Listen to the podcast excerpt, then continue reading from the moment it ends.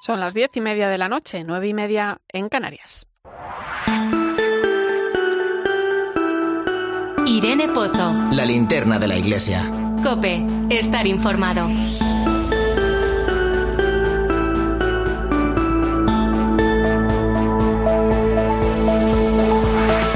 ¿Qué tal? ¿Cómo estás? El otro día me miraba al espejo y observaba las pequeñas arrugas que ya van apareciendo en el rostro con el paso de los años.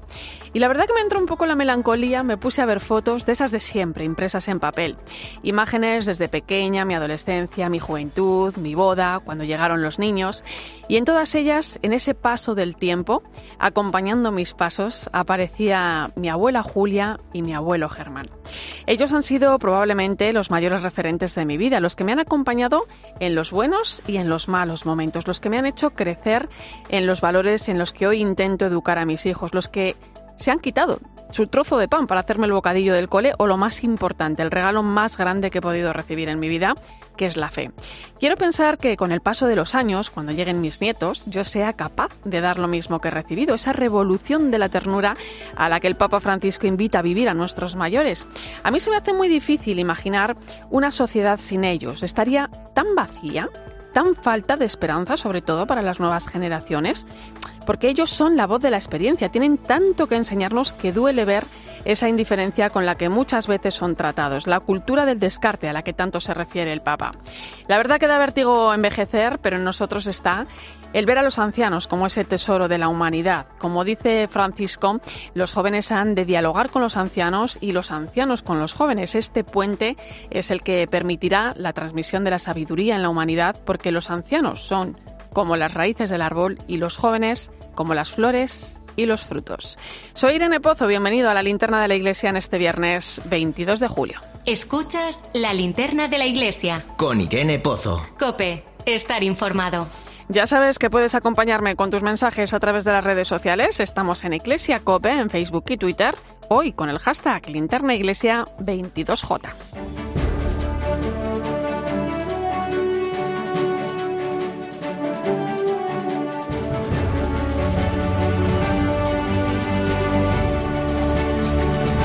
Repasamos hasta ahora las principales claves de la actualidad de la Iglesia que nos deja la semana. Lo hacemos con la compañía de Nacho de Gamón. Buenas noches, Nacho. Buenas noches, Irene.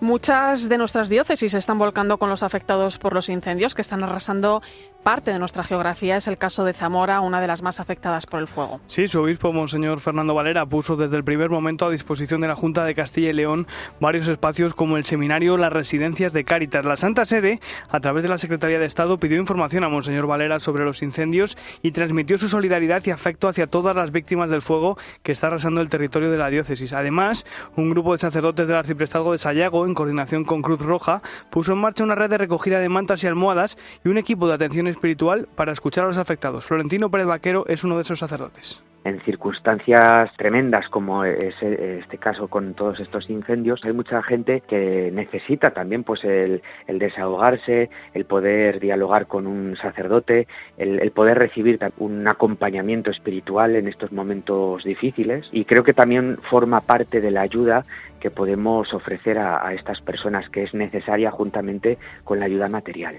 El incendio de Los Acio también ha afectado a pueblos de la provincia de Zamora que pertenecen a la diócesis de Astorga. Y su obispo, Monseñor Jesús Fernández, se ha unido al dolor de familiares, compañeros y amigos de los fallecidos en el terrible incendio de Zamora y ha pedido al Señor de la vida y de la paz que les otorgue el descanso eterno. El clero asturicense, por su parte, también se ha volcado con los damnificados por las llamas. Carlos Hernández es el párroco de Tábara, una de las localidades más afectadas por el fuego. Las parroquias ¿no? de esta zona también buscan pues eh, dar, dar consuelo, esperanza, como podemos, ¿no? Entre todos, entre los párrocos y también los, los mismos feligreses, los fieles laicos, tratando de, de vivir este momento pues con esperanza y otro de los puntos calientes ha sido la comarca, la comarca de Alto Jalón, en Zaragoza. Allí también se ha producido esta semana un incendio que ha obligado a evacuar poblaciones. Los obispos de las diócesis aragonesas han manifestado su solidaridad, afecto y cercanía con todas las víctimas de los incendios que están devastando la comarca del Alto Jalón.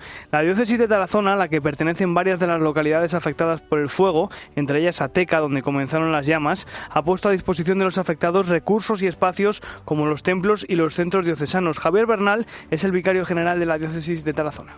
Los sacerdotes también estaban afectados pues de ver a sus pueblos pues con tanto dolor, con tanta desesperanza y sobre todo con tanta incertidumbre.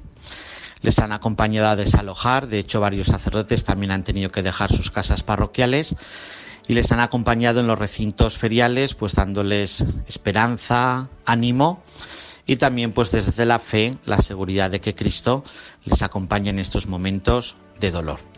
Bueno, pues confiemos en que, en que pase pronto. Y esta semana se ha presentado el mensaje del Papa Francisco para la Jornada Mundial de Oración por el Cuidado de la Creación que vamos a celebrar el próximo 1 de septiembre. Escucha la voz de la creación es el tema y la invitación de Francisco, que asegura que si aprendemos a escuchar la voz de la creación, notamos una especie de disonancia en ella. Por un lado es un dulce canto que alaba a nuestro amado Creador, pero por otro es un amargo grito que se queja de nuestro maltrato humano. Por su parte, los obispos de la Subcomisión Episcopal para la Acción Caritativa Social también han publicado un mensaje con el título Crisis energética, paz y cuidado de la creación. En él recuerdan que hay una interdependencia evidente entre los atentados contra la paz y su incidencia en la casa común y apelan a alimentar una espiritualidad que amplíe lo que entendemos por paz, que es mucho más que la ausencia de guerra. La paz interior de las personas tiene mucho que ver, dicen, con el cuidado de la ecología y con el bien común. Más cosas, la cátedra Moris Laetitia de la Universidad Pontificia Comillas ha realizado una encuesta en los barrios del sur de Madrid en la que se analiza cómo ha afectado la pandemia a la vida de las familias. El informe revela, entre otras cosas, que para más del 70% de los encuestados la pandemia les ha hecho aprender algo esencial para la vida y que casi el 60% de los padres de familia dicen que va a esforzarse por transmitir más valores a sus hijos. El director de la cátedra Moris Leticia, sociólogo y colaborador de este programa, Fernando Vidal, analiza cómo sale la sociedad de la pandemia. Yo creo que sí que sale con una mucha mayor conciencia del valor de la vinculación y la necesidad de, frente a la gran desvinculación que hemos sufrido décadas atrás, emprender una revinculación, revinculación en el ámbito vecinal, familiar, amical, incluso en el centro de los centros de trabajo, la necesidad de recuperar la centralidad de la relación humana dentro de la sociedad. Y nos vamos a la comunidad valenciana porque allí la Junta de la Mesa de Educación en Libertad ha emitido un comunicado en el que piden dialogar los puntos de la implantación de la nueva ley que podrían repercutir en la asignatura de religión. La entidad que agrupa las plataformas educativas de las diócesis valencianas pide tener en cuenta la dignidad de esta asignatura y la igualdad con el resto de materias fundamentales sin depender de preferencias ideológicas o políticas, además de la valoración del trabajo de los docentes y su formación permanente para estar actualizados y acordes a cada tiempo. Y esta mañana hemos conocido más detalles de lo que se van a encontrar los cerca de 12.000 jóvenes que van a acudir a Santiago de Compostela con motivo de la peregrinación europea de jóvenes que se va a celebrar la primera semana de agosto. La capital gallega va a acoger a cerca de 12.000 peregrinos, entre los que habrá más de 10.000 jóvenes españoles. Se seguirá el esquema tradicional de las JMJ. Por las mañanas, catequesis impartidas por los obispos y misa, y por las tardes, talleres formativos. Hay 11 líneas temáticas y más de un centenar de talleres, espectáculos como el musical Skate Hero o música en vivo con artistas católicos como Grillex o Hakuna Music Group. En total son más de 700 propuestas, entre las que tendrán un peso importante el discernimiento vocacional y la escucha, dos actividades como el Pórtico de la Vocación y el Ágora. Raúl Tinajero es el responsable de Pastoral de Juventud de la Conferencia Episcopal Española. La Peregrinación Europea de Jóvenes podemos decir que es el gran evento después de la pandemia que tenemos primero organizado ¿no? a nivel de, de iglesia en España. ¿no? Es un momento de, esperanza, es un momento de alegría, es un momento en el que tenemos puestas muchas ilusiones a nivel general ¿no? y sobre todo concreto, evidentemente, con, los jóvenes en nuestro país ¿no? y en, nuestras, en concreto en nuestras diócesis, en nuestras congregaciones o movimientos donde cada uno trabaja directamente con los jóvenes. Pues muchas gracias, Nacho de Gamón. Un placer, como siempre, Irene Pozo.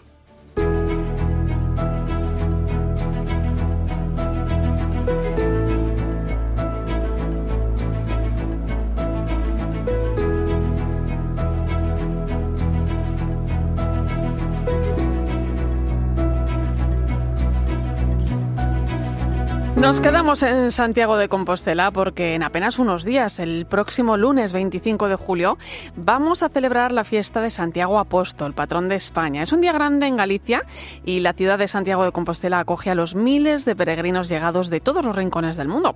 Estamos celebrando el Año Santo Compostelano prorrogado por el Papa Francisco durante el 2022 a causa de la pandemia y en este punto pues vamos a saludar al arzobispo de Santiago de Compostela, Monseñor Julián Barrio. Buenas noches. Hola, muy buenas noches. El jubileo de la esperanza, porque bueno, este año santo se ha visto condicionado en cierto modo por la pandemia, aunque se ha recuperado el número de peregrinos, que incluso según las últimas cifras ya serían superiores al año 2019. ¿Cómo lo están viviendo? Pues la verdad es que con mucha gratitud al Señor y al apóstol, porque ciertamente nos, nos está sorprendiendo la cantidad de, de peregrinos que están llegando a venerar la tumba del apóstol Santiago. No nos imaginábamos, después de lo que hemos vivido con, con la pandemia, pues no nos imaginábamos que pudieran ser tantas las personas que, este año llegasen a, Santiago. Hay que reconocer que el Papa Francisco tuvo una gran intuición al concedernos esta prolongación del Año Santo. Eh, ¿Qué nos ha enseñado o, o qué nos está enseñando más bien este Año Santo tan peculiar? Pues mire, yo es una reflexión que, lógicamente nos la permiten hacer sin duda el número de peregrinos que, llegan. Para mí, eh, efectivamente, se está demostrando que en medio de esta situación cultural, económica, sanitaria que, estamos viviendo, eh, pues los peregrinos quieren echar raíces en el suelo firme y estable de lo sagrado. Esta es la impresión que, que, yo percibo. Los peregrinos jacobeos manifiestan que es necesario preservar la expresión pública del hecho religioso y valorar la religión como una aportación positiva para la cohesión social creo que son algunas de las conclusiones que, ciertamente podemos eh, sacar en, este año santo compostelano que está contribuyendo sin duda pues a esa edificación espiritual no solo de las personas sino también yo creo que de nuestras comunidades cristianas. Bueno, usted también, eh, don Julián, porque me he enterado que en unos días va a recibir la Medalla de Galicia 2022, una de las máximas distinciones que otorga cada año la, la Junta, precisamente por su impulso al Camino de Santiago. ¿Cómo acoge este reconocimiento?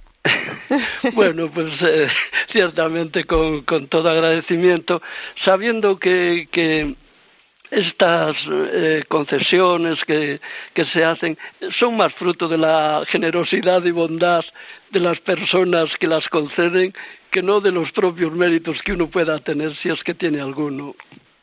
Don Julián, eh, hablar del camino es hablar también de fe, es hablar de espiritualidad. Es cierto que son muchas las personas que lo realizan con, este sentimiento, otras en cambio, bueno, pues ni siquiera lo tienen en cuenta o probablemente para muchas pues se convierte incluso en un camino de conversión, ¿no? ¿Qué significa el camino de Santiago? Yo estoy seguro que, em, y vamos, eh, lo digo por experiencia de, tantos años como he estado aquí, que a Santiago siempre se llega como peregrino esta es la impresión mía, aunque eh, ciertamente haya personas que hayan iniciado el camino por otras motivaciones, pero a Santiago siempre se llega como peregrino. Mm, y esto lo he podido percibir no solamente en las personas que comparten nuestra fe, sino incluso en personas que, son agnósticas, incluso algunas te dicen que son ateas, y, ciertamente eh, lo que sí que he percibido, y así me lo han manifestado ellas, que, bueno, pues iniciaron el camino con una actitud de búsqueda, Algunos me han, dicho, me han dicho, no he encontrado aquello que buscaba, pero mire, voy a seguir buscando. Y lógicamente yo les he contestado, pues usted ha encontrado ya lo que buscaba, porque el hecho de seguir buscando para mí es mm, de alguna manera un hallazgo que, que, lógicamente eh, le va a ayudar a, ir transformando su vida, entrando dentro de sí mismo y tratando de contestar a esas últimas o penúltimas preguntas que cada uno de nosotros llevamos dentro. Y el camino da esa posibilidad entrar uno dentro de sí mismo, eh, no comportarnos con, con, esa actitud a veces como si fuéramos fugitivos, sino eh, como personas que, que, buscan una meta y, y, tratan de llegar hacia ella y eso realmente yo creo que está haciendo muchísimo bien. Yo creo que el camino no sé, a lo mejor y, se lo digo un poco por la experiencia que yo también estoy viviendo este año. Es un poco un acto de rebeldía y de protesta ante la situación en la que nos encontramos, eh, en una sociedad que no está ofreciendo a la persona aquello que necesita para realmente dar sentido a su vida. Pues fíjese si el camino también es una oportunidad eh, para los miles de jóvenes que este verano eh, van a recorrer o ya están en ello, ponen rumbo a Santiago para celebrar la peregrinación europea de jóvenes que va a, va a tener lugar del 3 al 7 de agosto. ¿Cómo esperan este momento? Pues mire, estamos con mucha ilusión, con mucha esperanza y, sabiendo que, realmente el apóstol Santiago va a estar con, nosotros y, va a ayudar a tantos y tantos jóvenes que, eh, pronto se pondrán en camino para llegar a venerar la tumba del apóstol Santiago. Mm, yo espero que, efectivamente tantos jóvenes eh, puedan encontrar aquello que realmente están buscando y que les pueda ayudar pues eh, a, ir dando respuestas a tantas preguntas que, como le decía antes, todos llevamos en, nuestra mochila, eh, en la vida de cada día. Y los jóvenes también. Es muy bonito ¿eh? acompañar en ese camino a, esa esperanza ¿no? de las nuevas generaciones. Eh, don Julián, ¿había ilusión por una posible visita del Papa mm, a esta peregrinación europea de jóvenes? No ha podido ser. ¿Pero hay esperanza en que se produzca en otro momento? esperanza siempre la tenemos. no, bueno, a mí el Santo Padre me había dicho que a, a, esta, este encuentro de jóvenes que no le iba a ser posible venir. O sea, eso sí. Eh, en Santiago le esperamos siempre, eso, eso es verdad, sea cuando sea y cuando él lo considere oportuno. Y, y esperemos que, que, efectivamente pues pueda realizar esta visita a, la tumba del apóstol Santiago, que sin duda alguna yo creo que él sí que tiene interés de venir. Sí. Eh, antes de despedirle, pregunta obligada, ¿qué le pide al apóstol Santiago este año? Bueno, pues mire, yo creo que lo que le pido es que nos ayude a calzar las sandalias de la esperanza para poder recorrer pues el camino y la peregrinación que todos y cada uno de nosotros debemos de hacer. Calzar las sandalias de la esperanza, sin duda alguna, es bueno, pues tener capacidad para agradecer el pasado. Es mucho lo que tenemos que agradecer. Diría yo, a pesar de todo. Eh, es afrontar la realidad de un presente que no es ni mejor ni peor, que es el que tenemos que asumir y que, lógicamente tenemos que tratar de transformar sin hacer de nuestra vida un muro de lamentaciones. Y calzar las sandalias de la esperanza es mirar al futuro con confianza, porque el futuro está en manos de Dios y son buenas manos. Pues nos vamos a quedar con ese mensaje. Y por cierto, la Santa Misa, la ofrenda nacional, en el Día del Apóstol Santiago, el próximo lunes 25 de julio, podrá seguirse en 13 a partir de las doce y media del, mediodía. Monseñor Julián Barrio, arzobispo de Santiago de Compostela, ha sido un placer. Muchas gracias y feliz Día de Santiago. Muchas gracias. Gracias a ustedes y un saludo muy afectuoso a todos los radio, radio oyentes. Escuchas la linterna de la iglesia. Con Irene Pozo. Cope, estar informado.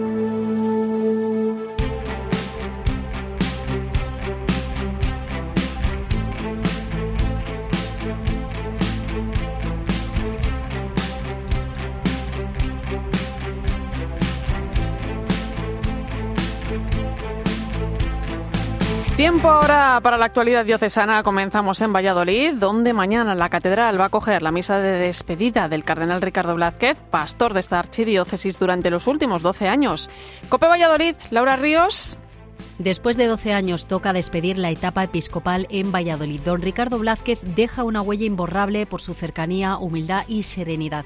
Monseñor Blázquez llegó a la diócesis en el año 2010 sin hacer ruido. Inició un episcopado apacible y lo concluye sin alardes. Mañana sábado a las 11 de la mañana va a presidir en la Catedral de Valladolid una Eucaristía con la que abre un merecido descanso.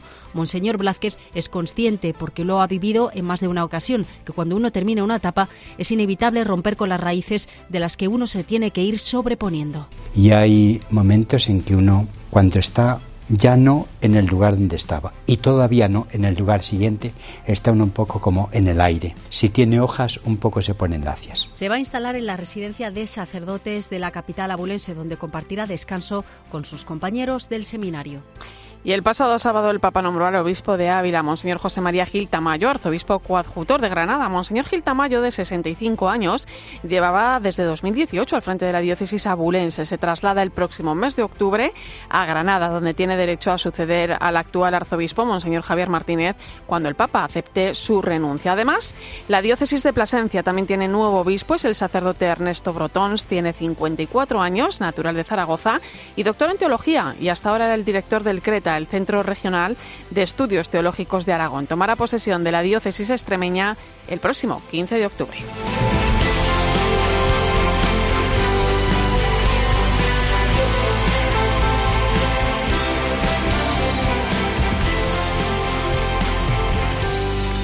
Volvemos a Santiago de Compostela, donde el pasado miércoles falleció a los 88 años el que fuera obispo emérito de Tuy Vigo, Monseñor José Dieguez Reboredo. Cope Santiago, Íñigo Landa, buenas noches. Buenas noches, Irene. Cumpliendo su deseo, descansan ya en el cementerio parroquial de Enquerentes de su ayuntamiento natal de Touro, muy cerquita de Santiago, los restos de don José, como le llamábamos quienes le conocimos como obispo, primero en la diócesis de Osma Soria, luego en la de Ourense y antes de su renuncia en la de Tuy Vigo, tras lo que se retiró a su diócesis compostelana natal, como recordaba su sucesor en la diócesis de Tuy Vigo, Monseñor Quintero Fiuza. Primero en su casa, su familia, y después en esta residencia de ancianos que tanto quería y en la que él tan útil se sirvió en los últimos años de su vida. Era precisamente la capilla de la residencia de las Hermanitas de los Ancianos Desamparados de San Marcos en Santiago la que acogía los funerales de Corpor Insepulto por don José Dieguez Reboredo con una amplia asistencia de residentes, fieles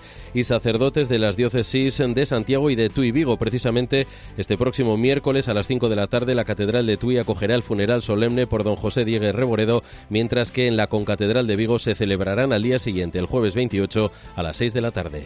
Y desde el pasado jueves Acción Católica General se encuentra celebrando su asamblea y el encuentro de laicos de parroquia en Barcelona. Es una cita que ha reunido a más de mil personas para profundizar en la llamada de toda la Iglesia a ponerse en clave misionera y en repensar las estructuras, estilos y métodos evangelizadores. Angelines Morales es la responsable del sector adultos de la Comisión Permanente de Acción Católica General muy ilusionados, muy animados, concienciados con la tarea que tenemos entre manos, que queremos que sea una herramienta que despierte eh, el ardor misionero en, todos los laicos de parroquias que van a participar de, este encuentro. Pues teniendo en cuenta que en este encuentro participan niños, jóvenes y, adultos, pues hay actividades formativas dirigidas al, lema de, de, este encuentro, ¿no? que es anunciar a Jesucristo con obras y palabras. Vamos a contar con un espacio para abordar el el tema del diálogo intergeneracional, ¿no? Este que nos invita el Papa.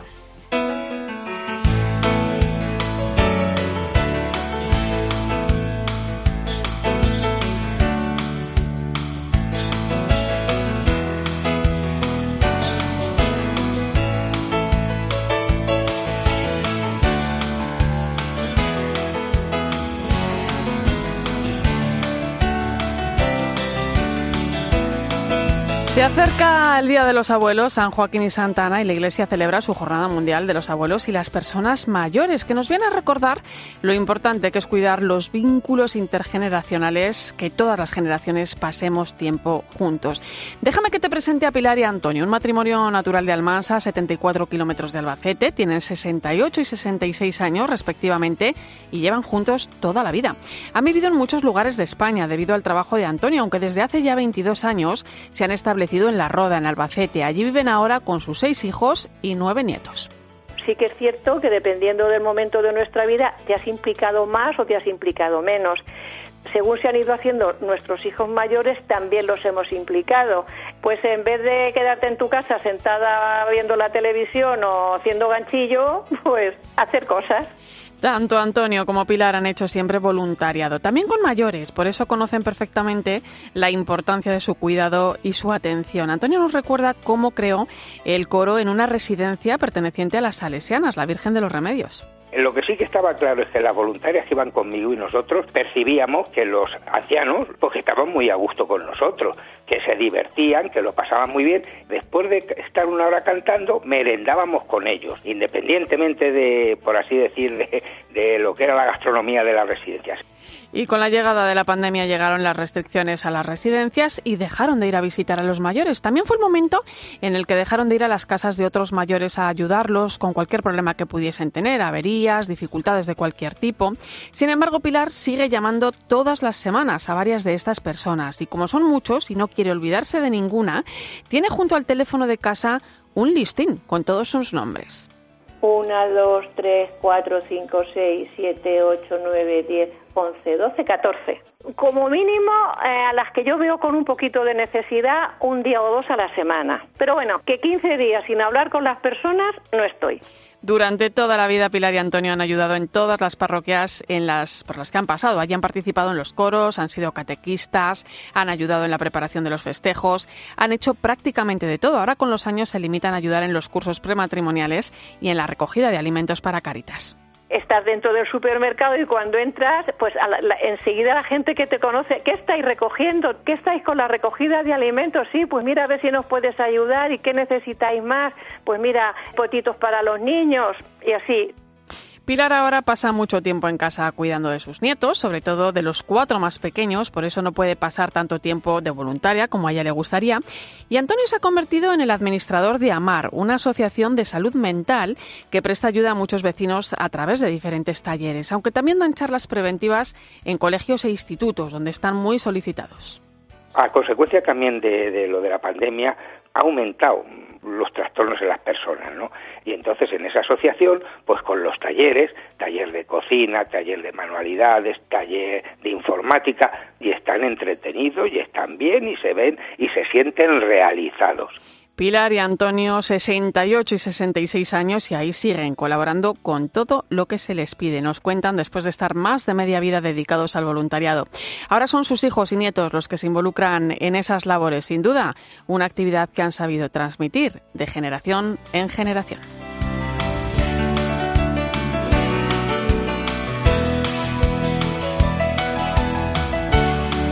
Enseguida vamos a hablar del viaje que el Papa Francisco inicia el próximo domingo a Canadá, una visita muy esperada que trata de sumar al proceso de reconciliación que la Iglesia está llevando a cabo con las comunidades indígenas de este país. Será a partir de las 11, las 10 en Canarias. Antes recuerda que estamos en Iglesia Cope en Facebook y Twitter, hoy con el hashtag Linterna Iglesia 22J.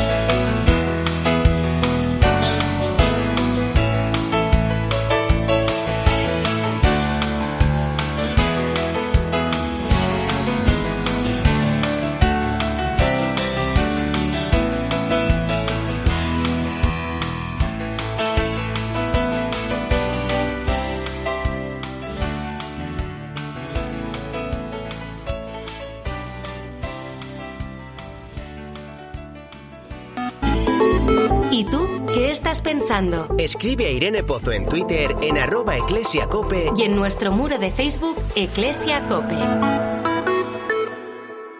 ¿Qué verano? El verano de empezar de nuevo, de mirarnos cara a cara, de viajar libremente, de abrazarnos y disfrutar. ¿Cuánto necesitábamos esto?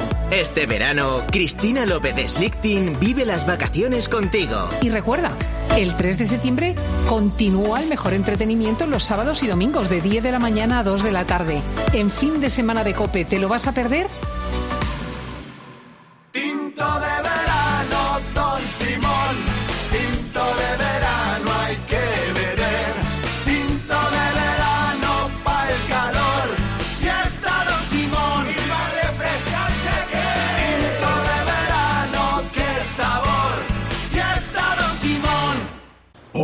Soy Salvador Dalí y si además de avanzar en inteligencia artificial, investigamos más nuestra inteligencia natural, quizás así podamos vencer enfermedades como la que yo sufrí, el Parkinson. Apoyemos la investigación en enfermedades neurodegenerativas. Entra en fundacionreinasofía.es. Escuchas la linterna de la iglesia. Y recuerda, la mejor experiencia y el mejor sonido solo los encuentras en cope.es y en la aplicación móvil. Descárgatela.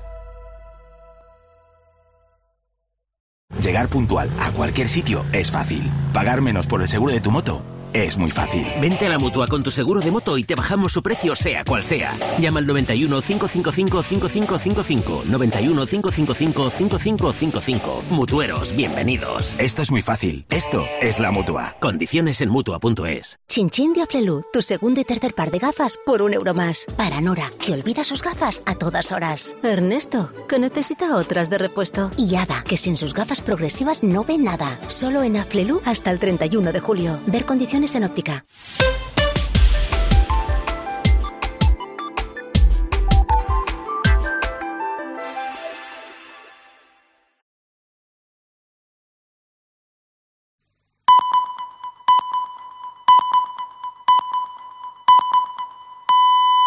Son las 11 de la noche, las 10 en Canarias. Irene Pozo. La linterna de la iglesia. Cope, estar informado.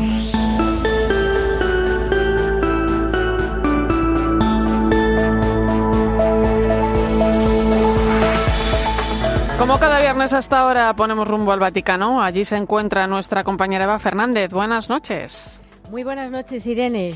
Eva, el Papa Francisco viaja a Canadá, se sube al avión el próximo domingo y hasta el 30 de julio, una visita muy esperada que trata de sumar al proceso de reconciliación que la Iglesia está llevando a cabo con las comunidades indígenas de este país.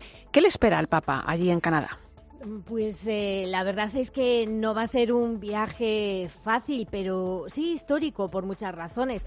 La clave la dio el propio Francisco el pasado domingo durante el Ángelus. Eh, decía que iba a ser un viaje penitencial al encuentro de una gran comunidad eh, católica indígena que arrastra una herida dolorosa originada por esa política de asimilación llevada a cabo por el gobierno de, Canadá para apartar de sus raíces a las poblaciones indígenas eh, originarias, ¿no? Y que se realizó eh, en, las llamadas escuelas residenciales, que eran internados, ¿no? en, una gran parte confiados a la Iglesia Católica y también a otras confesiones religiosas. Eh, ¿Qué ocurría? Pues que lamentablemente tenían una tasa de mortalidad muy elevada porque las condiciones de vida eran muy, precarias Hmm. y fallecieron por epidemias eh, muchos de los pequeños. ¿no? La Conferencia Episcopal de Canadá ha asumido la parte de responsabilidad de la Iglesia desde hace ya bastante tiempo. Ha pedido perdón y, mm, e intentado reparar el daño causado de muchas formas. ¿no? Por este motivo, el Papa recibió en el Vaticano a representantes de los Metis, los Inuit y las primeras naciones. Son Sí. em, tres pueblos indígenas que vamos a escuchar mucho a lo largo de esta semana, porque son los nombres de las tres poblaciones más numerosas. El, el Papa les prometió que viajaría a Canadá para Sí. que le escuchara al mayor número posible de todas sus comunidades y por eso va, va a recorrer el país casi, casi de extremo a extremo mm, y se va a acercar a tan solo 300 kilómetros del círculo polar. Va a ser el pontífice que hasta el momento más eh, mm, eh, rebase, vamos, no la va a rebasar, pero va a estar eh, tan cerca ¿no? del círculo polar. Vamos a tener además, Irene, la suerte de escuchar al Papa en español. O sea, esta es esta es la suerte de que sea mm, su lengua y, mm, y para ellos eh, va a ser muy especial que el Papa celebre allí la fiesta de San Joaquín y de Santa Ana, participando en una peregrinación que es multitudinaria en un lago, el lago de Santa Ana. Allí Ajá. todo es Santa Ana. O sea, Sí. Santa Ana es increíble la devoción que, que tienen a, a la Madre de la Virgen. Y, y el Papa también acudirá al, al santuario de Baupré, que, que, por supuesto también está dedicado a Santana y es Sí. el santuario al que acuden más fieles de toda, de toda América del Norte. ¿no? Eh, Se espera, por lo tanto, al Papa con mucha ilusión. Mm, seguro que el viaje nos va a dejar imágenes impactantes. Es un pueblo muy espiritual y por eso está deseando escuchar al Papa. Y, sin duda, Francisco, como ya hizo Benedicto XVI, les va a transmitir el, el dolor eh, Sí. por la de la. Iglesia por lo Sí. sucedido y, por supuesto, les va a llenar de esperanza. Eh, Eva, nuevo paso adelante en materia de transparencia vaticana. A partir del 1 de septiembre se pone en marcha una nueva política de inversiones financieras, bueno, pues en línea con la doctrina social, ¿no? ¿De qué se trata?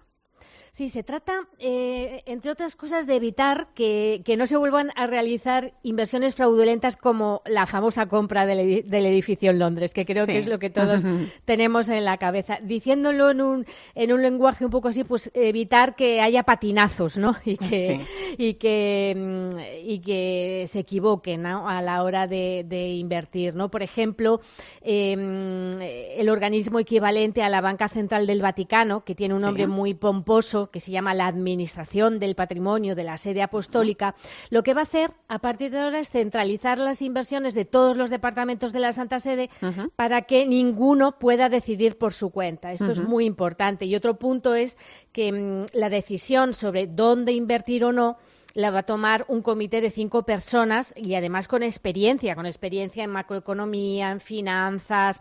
Eh, incluso mm, estas cinco personas van a ser de distintos países para que no haya, bueno, pues que ninguno quiera, quiera barrer para lo suyo, ¿no? Digamos, si es que se pudiera mm, explicar de esta forma, ¿no? Este, este comité va a seguir criterios eh, éticos y de rentabilidad que, que han quedado muy detallados en este documento, o sea, que se prohíbe que sus fondos se inviertan en en sectores relacionados con la pornografía, con la prostitución, con los juegos de azar, con las armas, con centros sanitarios pro aborto, con empresas farmacéuticas que produzcan eh, que producen anticonceptivos, en fin, eh, alguno puede decir, pero si es que esto es de cajón, ¿no? Que estamos hablando de, del Vaticano, pero bueno, era importante dejarlo bien reflejado y creo que mm, es bueno subrayar que la cabeza pensante de todas estas medidas es un español, Juan Antonio Guerrero Alves, que como sabemos, es el actual secretario para la Economía en la Santa Sede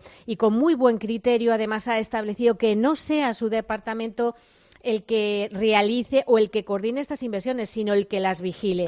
O sea, que, creo que mm, ya Benedicto XVI intentó y mm, intentó dar este paso de, en la transparencia en las cuentas vaticanas. El Papa Francisco lleva todo su, pontificado en ello y creo que, en estos momentos mm, se puede decir que más o menos, al menos, eh, están puestas las bases para que todas las inversiones sean éticas y según la doctrina social de la Iglesia. Pues muchas gracias, Eva. Hasta la semana que viene, que nos hablamos ya desde tierras canadienses. Desde casi, casi, vamos, desde muy cerquita del círculo polar. O sea que os daré ah, envidia porque estaré muy abrigada y, vosotros pasando hace un poquito de calor, sí. Buen viaje, compañera. Muchísimas gracias. Lo contaremos todo, ¿verdad? Aquí Hombre. En, COPE y en 13. Un abrazo. Gracias.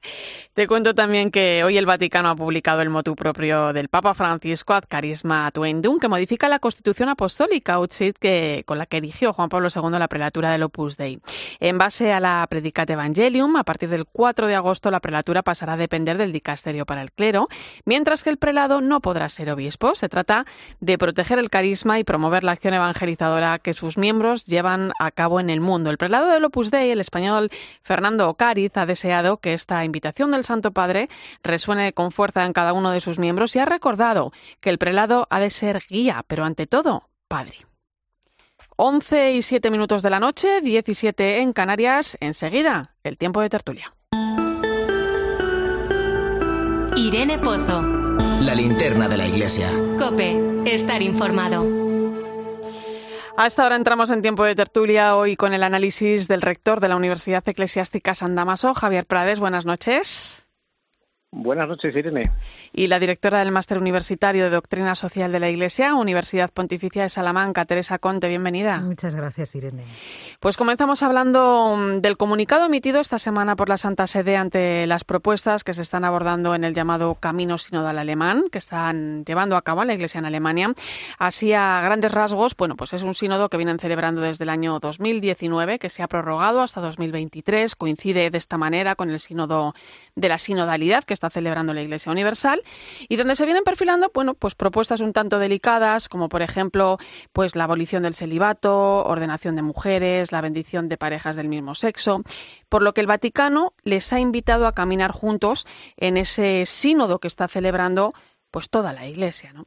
Eh, ¿Qué valoración podemos hacer de, de esta situación, Teresa? Bueno, yo creo que en la nota conviene leerla para que no nos equivoquemos ¿no? y hagamos interpretaciones interesadas en uno u otro sentido. Además, una notita corta, o sea, tampoco, ¿no?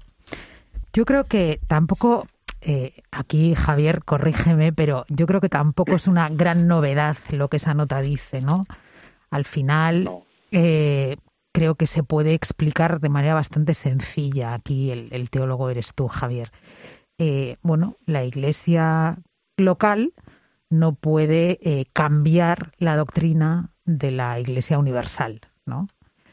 Y mm, con independencia muchas veces también de los contenidos concretos, ¿no? Ahora pues son estos, pero yo creo que eso, bueno, va contra la... Eso que apunta Teresa es, es interesante porque, digamos, los temas que aparecen, los que acaba de mencionar ahora Irene, son, digamos, como las consecuencias en el orden disciplinar o en el orden moral.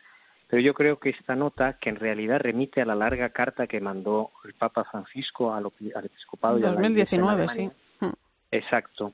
Yo creo que ahí eh, es muy interesante notar que, el, breve comunicado que estamos, que estamos comentando hoy menciona dos valores que quiere proteger el Papa. El primero, la libertad del pueblo de Dios, la libertad de todos los católicos, porque a veces hay minorías, eh, élites eh, intelectuales o pastoralmente dominantes que acaban por hegemonizar eh, la expresión de la fe. Y esto no, no es así, o sea, es el pueblo de Dios entero, son todos los católicos, los más sencillos, los que no son tan cultos o los que no están tan metidos en las estructuras y en las burocracias eclesiásticas, los que hay que tutelar y proteger. Y segundo, dice el Papa, la originalidad del ministerio episcopal, que es algo esencial para la permanencia de la, de la revelación en la historia como la deja nuestro Señor, que, el, que confía a los apóstoles Jesús confía a los apóstoles la misión de enseñar con autoridad. Y eso no se puede disolver en una especie de, delegados o de representantes de una concepción de la autoridad en la Iglesia de otro género. Yo creo que esas dos cosas no aparecen en el primer plano del debate, que se va a centrar en esos otros problemas que hemos mencionado, pero de fondo, verdaderamente de fondo, están estas dos cuestiones que el Papa ya había eh, advertido y había señalado, como lo había hecho Benedicto, que había ido a Alemania, como es obvio, eh, por razones claras eh, anteriormente, y, yo creo que es eso lo que está en juego, es una cuestión mucho más eclesiológica y al, de relativa a la vida de la Iglesia y, y, a y al juego de la autoridad, o lo que decía ahora Teresa también, la articulación entre las iglesias locales y la Iglesia universal y el primado que ejerce el Papa para, para la comunión de todas las iglesias. Eh, lo que dice también el Vaticano es que eh, bueno pues que la Iglesia Universal tiene en marcha un sínodo al que también les invita bueno pues en cierto modo no a unirse para reflexionar también todos juntos sobre estas cuestiones, ¿no? Bueno, si es que Perdón. No, no, no, no, Javier, perdona, no, adelante. Javier. como, como, hoy no nos vemos, eh, fácilmente. no, no, decía que efectivamente, si es que la Iglesia el Papa ha puesto en marcha, porque ha sido el Papa el que ha puesto en marcha este grandísimo proceso de sinodalidad. Lo que pasa que, como vemos en este ejemplo de hoy, pues no es suficiente apelar a la etiqueta sinodal para que se entienda de lo que hablamos. Yo lo digo modestamente pensando en el documento que publicó la Comisión Teológica Internacional, donde hace muchas aclaraciones y cualquier lector culto medio lo puede seguir muy útilmente eh, para comprender bien una cuestión muy delicada como es las formas de representación y participación en la vida de la Iglesia de todo el pueblo de Dios, incluidos los laicos, que tienen que tener una presencia especialísima y muy importante, pero que no necesariamente coincide con estructuras burocráticas o con importaciones a la Iglesia de modelos de representación civiles que tienen otro origen y otra finalidad y que no necesariamente expresan de manera correcta la participación en la Iglesia. Teresa. No, eh, a mí, fíjate, no, no sé tú, Javier, cómo lo verás, pero a mí esto me suena un poco como eh, algunas, eh, decir tentaciones, igual no, no es muy oportuno usar ese, pero son tendencias un tanto protestantizantes, ¿no? Quiero decir, em, y además eh, que al final son fragmentan, ¿no? Son, son, son fragmentarias. Eh, sin lugar a dudas las iglesias locales eh, tienen especificidades, ¿no? Pero mm, eh, los localismos, intentar que, lo local acabe imponiéndose sobre mm, una comunidad que es universal, ¿no? Em, me parece, sí, es que me parece una tentación en realidad. Empezó diciendo que igual no sonaba bien, pero... Si lo he leído bien, porque en fin, creo que lo he leído en algún sitio, creo que el Papa le hizo una broma de estas que a veces se hace, pero que tienen su, su profundidad al presidente de la Conferencia Episcopal Alemana le ha dicho, mire usted, ya tenemos una iglesia evangélica en Alemania muy buena, no hace falta otra. es decir, bueno, el que va buen entendedor tampoco... Eh, Pocas palabras bastan. no es muy sutil en este caso, se entiende a la primera. Es decir, que, esa experiencia está ahí y, y, no, con todo el respeto debido, no, no es el camino que nos conviene. Hay una cuestión radical, a mi juicio, yo lo digo con prudencia y con respeto, pero Ahora hay hace años que no he podido ir a Alemania, pero he, he estado muchos años yendo con frecuencia a Alemania. Y para mí, honestamente lo digo, en el trasfondo de los dos problemas que he dicho al principio, la libertad del pueblo de Dios y el ejercicio del ministerio, en la Iglesia alemana ahora mismo hay una cuestión relativa a la, a la, a la experiencia cristiana como tal, a la fe cristiana sencilla, o sea, al camino de la fe como lo que juzga y valora todo en comunión con la totalidad de la Iglesia, iglesias locales, sin duda alguna, en comunión con la Iglesia Universal y con la autoridad del Papa, que es quien mm, puede ayudarnos en los momentos de discernimiento a encontrar el camino, porque eso es parte del método que el Señor nos ha confiado para que no se disuelva el Evangelio en eh, opiniones, en ocurrencias o en tendencias de cada época, que cada época las tiene y pone el acento en lo que a cada época le parece que es muy importante. Algo de eso indudablemente nos interpela, ¿no? El intento que ha habido de elevar los signos de los tiempos al lugar teológico en ese debate del sínodo alemán, pero con un discernimiento crítico que se hace desde dentro del don del espíritu, al que el Papa remite 200 veces, que pasa también a través de la estructura eh, jurídico-sacramental de la Iglesia. Bueno, pues eh, desde luego es un tema interesante y es un tema a seguir de cerca porque ese sínodo, ese camino sinodal, el llamado camino sinodal alemán, eh, se ha aplazado, ¿no? Hasta hasta final, no, hasta la primavera de 2023 creo que es el sínodo de la sinodalidad finaliza eh, también en 2023 más adelante, creo que en diciembre, si no me equivoco, con lo cual pues van a confluir esas dos esas dos vías y, y habrá que ver cómo avanza cómo avanza todo esto. No sé si vosotros veis de alguna manera por dónde puede ir el camino.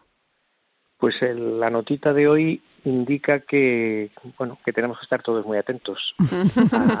la respuesta por parte de, de, la Asamblea Alemana, sí señor.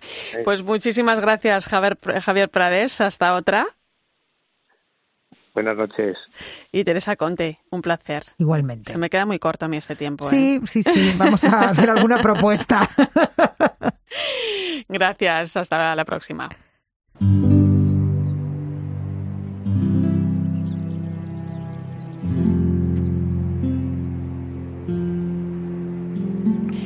Cuando estamos celebrando el 500 aniversario de la conversión de San Ignacio, llega hoy precisamente a nuestros cines el documental El Camino Ignaciano. Se trata de una ruta de 650 kilómetros entre Loyola y Manresa, que fue la que recorrió el santo en 1522 durante su conversión, y en esta película lo recorren un grupo de cinco peregrinos, entre los que se encuentra Marta. Diría que el atractivo es que el protagonista es el mismo camino, cada vez te encuentras con cosas diferentes, ¿no? El atractivo es descubrir cada camino nuevo, aunque lo repitas varias veces, nunca hay etapas iguales y lo haces desde un impronto diferente. Otra de las personas que forma parte de ese grupo de peregrinos es el guía y director de la Oficina del Peregrino, José Luis Iriberri este documental es ponerse en el camino y entonces ir descubriendo, ah, evidentemente no, no puede entrar todo lo que es el camino, es una hora y media, en una hora y media no, no puedes meter 700 kilómetros. Pues esta noche nos visitan en la linterna de la iglesia su director Jordi Rullet y la productora, montadora y coguianista de esta maravilla, Andrea Buzons. Buenas noches. Buenas noches. Muy buenas noches.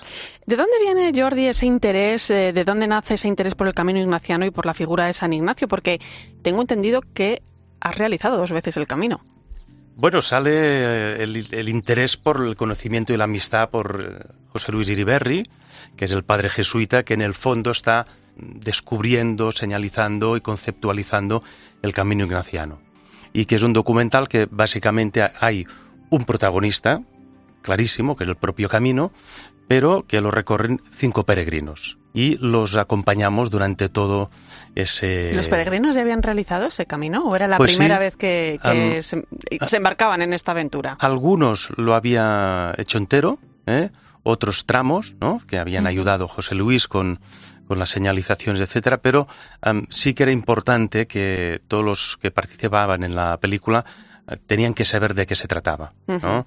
Sí. Es decir, que en ese sentido, pues sí que el espectador mm, tiene conciencia que, que el peregrino lo hace quizás por primera vez, pero mm, era gente con experiencia. ¿Qué dificultades os, os habéis encontrado, Andrea? Bueno, yo diría que la principal ah, dificultad que nos hemos encontrado ha sido que hemos estado en un rodaje en época de pandemia, lo que ha significado que todo lo que es pasar de una comunidad autónoma a otra, por ejemplo, o respetar el toque de queda, llevar las mascarillas. No queríamos, obviamente, que aparecieran las mascarillas en el documental o que salieran lo mínimo posible, sin poner en peligro a, a nadie del, del equipo, ¿no?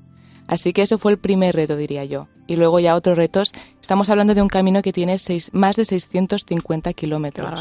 Ujú. Entonces, am, resumir 600-500 kilómetros con sus 71 poblaciones o más en una hora, en un documental de una hora y media, era otro reto que teníamos que... Para que nuestros oyentes se hagan una idea, esos 650 kilómetros, ¿cuántas etapas eh, o cuántos días ¿no? supone mm, para realizar este camino? Es un mes, en Eh, teoría. La, la guía oficial eh, te, te ofrece 30 días ¿no? aproximadamente. Mm.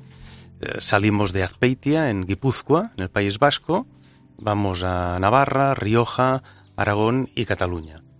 Ah, 30 días a pie, pues lo puede hacer uno, quien tenga el tiempo, y dos, quien tenga las piernas. ¿no? Porque- Bueno, pero cada uno puede hacer el camino como Pero bueno, quiera. luego hay etapas, ¿no? Ah, sí, sí, sí, sí, sí. Em, luego, por que ejemplo, es lo recomendable. Claro, eh, que- o sea, que es como el Camino de. Santiago Claro, cuando claro. se hace, Sí, ¿no? sí, De sí, que sí. hay etapas. Que, por cierto, eh, también os quería hablar un poco de eso. ¿Qué infraestructura no Eh, eh, existe no para realizar este Camino Ignaciano? Porque, eh, bueno, pues uno va, por ejemplo, a hacer el Camino de Santiago y sabe que hay albergues, sabe que hay...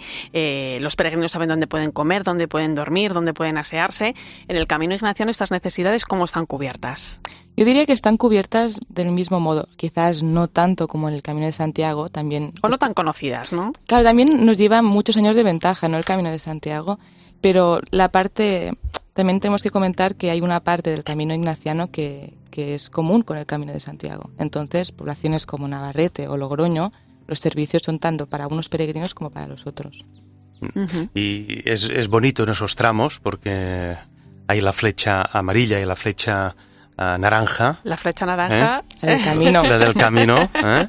Y entonces ahí ves los, los peregrinos que van a Santiago, hacia el Atlántico, y los peregrinos que del camino ignaciano que van hacia el Mediterráneo se encuentran, hablan, contrastan. Y claro, al ser tan pocos sí, los del. Camino Ignaciano, mucha gente dice, ¿pero qué haces? Que vas a Te has contracorriente, ¿no? equivocado, ¿no?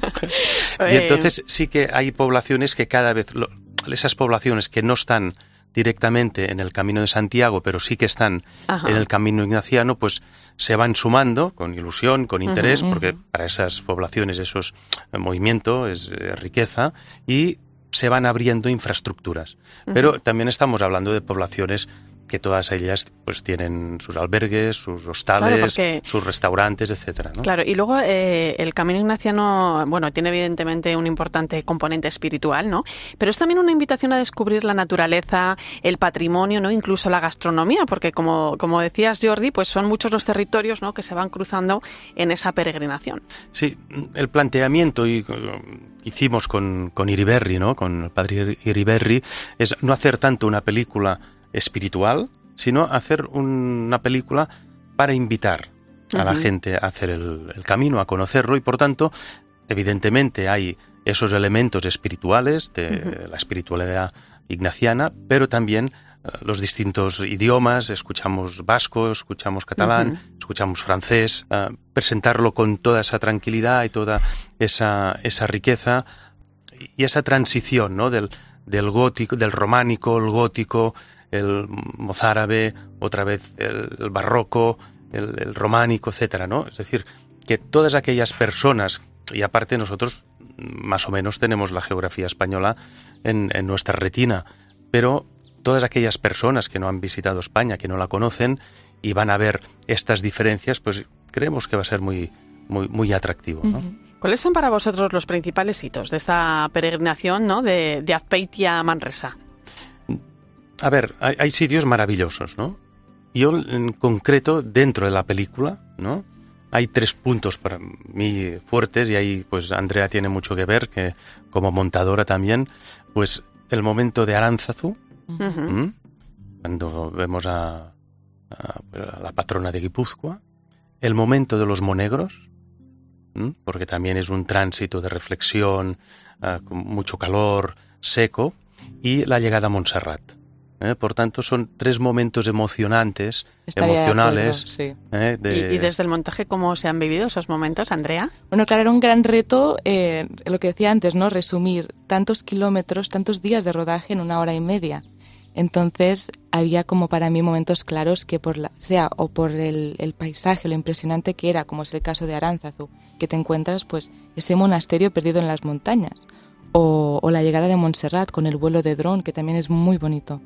Entonces, en el montaje, pues más o menos tenía clara, como yo estuve presente también organizando el rodaje, una vez, una vez estás rodando ya vas viendo qué, qué puntos uh -huh. pueden ser más interesantes visualmente. Y allí uh, Darío, que es nuestro músico, pues, ah, sí. pues ha hecho un trabajo fantástico, uh, dejándote llevar por esa, por esa emoción. ¿no? Por cierto, las puertas de clausurar el próximo día 31 San Ignacio, ese año ignaciano que estamos viviendo en los 500 años de su conversión, pues es un buen momento, ¿no? Para plantearse, pues hacer esta peregrinación. Yo ahí lo dejo. A ver si alguno de nuestros oyentes, pues se anima. Y si no puede ser este año, el año que viene y el otro y el otro. El Eso camino no... ignaciano va a seguir ahí. Gracias Jordi Ruller, gracias Andrea Butons, director y productora y co-guionista y montadora también, también del documental El Camino Ignaciano. Muchas gracias Muchísimas a vosotros. gracias.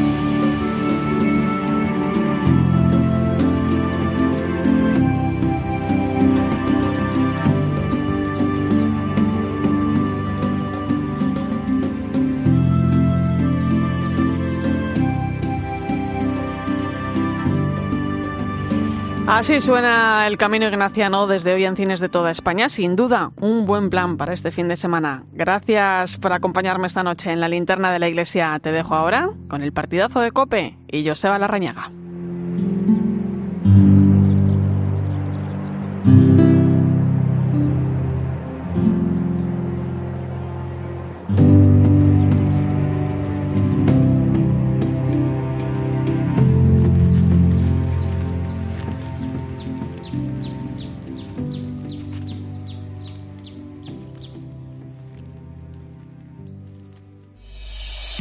Escuchas Cope. Y recuerda, la mejor experiencia y el mejor sonido solo los encuentras en cope.es y en la aplicación móvil. Descárgatela. Compartir mesa con turistas para mejorar tu nivel de inglés. Todos tenemos propósitos para mejorar y el nuestro es ayudarte. Por eso ahora en IKEA, hasta el 31 de agosto te llevamos tus accesorios a casa por 2 euros. O puedes hacer tu pedido y recogerlo en tienda en menos de 3 horas y gratis por compras superiores a 100 euros. Más en ikea.es barra servicios. Los periodistas de COPE están donde se produce la noticia. Estamos en el centro de Kiev, capital informativa del mundo. Estamos... Enfrente de mí justo tengo la erupción del volcán. ¡El Betis! ¡Campeón de la Copa del Rey! Joaquín, ¿qué pasa? Enhorabuena. Gracias, pisita mía. ¿Y tú? ¿Qué tal? Vas a querer estar con ellos en el Máster Universitario en Radio COPE para aprender a contar las noticias e historias como las que cuentan cada día. Máster Universitario en Radio COPE, organizado por la Fundación COPE y por la Universidad San Pablo CEU, con un año de prácticas remuneradas. Infórmate en fundacioncope.com o por teléfono o WhatsApp en el 670 98 0805. Para que tu verano sea inolvidable, protege tu casa estas vacaciones con esta oferta irrepetible, porque ahora puedes contratar la alarma de Movistar Prosegur, que además incluye la tecnología Pet Ready compatible con mascotas, desde solo 4,90 euros al mes durante 6 meses hasta el 31 de julio. Infórmate en tiendas Movistar o en el 900-200-730. El principal riesgo del colesterol elevado son las enfermedades cardiovasculares. Ponte en guardia con una dieta saludable, ejercicio físico y Nivecol Forte, con coenzima Q10, levadura de arroz rojo y fitoesteroles vegetales concentrados que con una ingesta diaria de 800 miligramos contribuyen a mantener niveles normales de colesterol sanguíneo. Divecol Forte, de Laboratorios Mundo Natural. Consulta a tu farmacéutico dietista y en parafarmaciamundonatural.es. ¿Sabías que en verano disfrutamos de hasta 15 horas de luz? Eso es Harvest Fresh. Harvest Fresh. Sí, la nueva tecnología de los frigoríficos Beko que imita la luz solar durante 24 horas para conservar vitaminas y nutrientes por más tiempo y con la mayor eficiencia energética. Como el frigorífico con mi Beko Neofrost Dual Cooling por 679 euros. Con las ventajas de los tecnoprecios. En tienda web y app del Corte Inglés. Qué importantes son los bosques en nuestras vidas. ¿Cómo podemos garantizar que seguirán ayudando al planeta en el futuro? Es importante proteger nuestros bosques porque son necesarios en nuestra vida. Por eso, desde Fundación Repsol impulsamos proyectos como Motor Verde, que se dedica a reforestar bosques en España como medida para absorber CO2. Descubre este y otros proyectos en fundacionrepsol.com. Repsol, inventemos el futuro.